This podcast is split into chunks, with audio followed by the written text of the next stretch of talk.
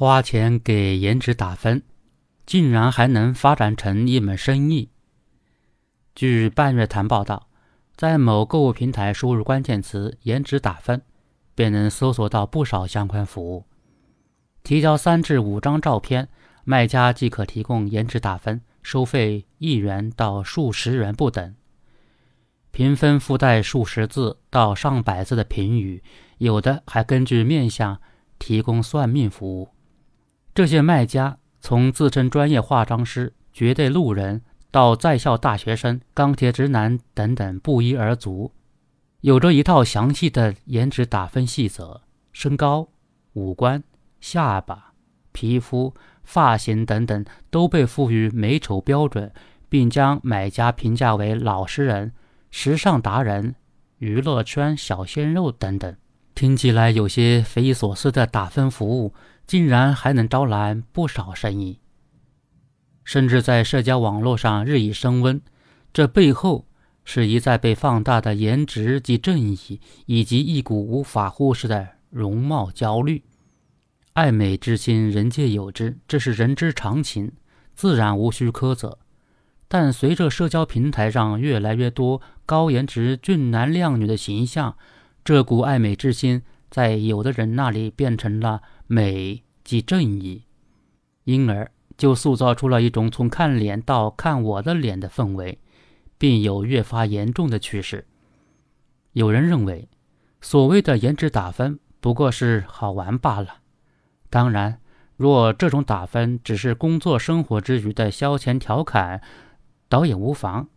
但这种进阶版的看手相、看面相，却很容易在社交媒体的加持下被放大。带来其他隐患，譬如在半月谈的报道中，一名二十三岁的女生原本一直是朋友们公认的高颜值，但是在得到五分的评价后，她表示想不通，大半夜还没睡着，可能要花一段时间跟自己和解了。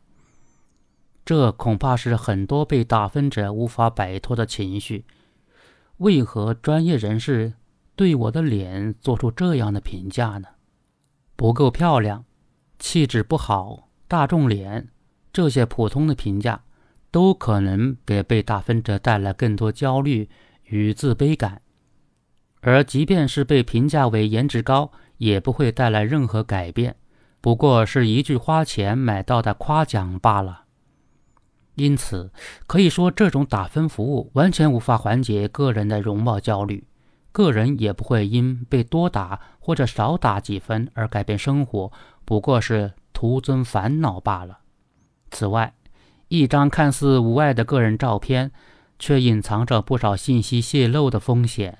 尤其是提供颜值打分服务的商家，可能连相关营业执照都没有，只是网络那头一个不知道什么样的人。若是其转头将其照片卖掉，或是凭照片盗取个人信息，买家恐怕也是维权无门。要知道，审美本就是多元化的，美也正因多元才更迷人。颜值打分这项服务所能给到个人的分数是一个主观产物，个人也绝不会因此多购买几家店的颜值打分，取平均数之后定义自己。应该认识到。容貌从没有个固定的评价标准，人也要学会自洽，不能被颜值焦虑带进坑里，更不要陷入所谓审美标准较高人士的怪圈里，沉迷于颜值打分，花了钱，丢了隐私，得到的却只有更多焦虑。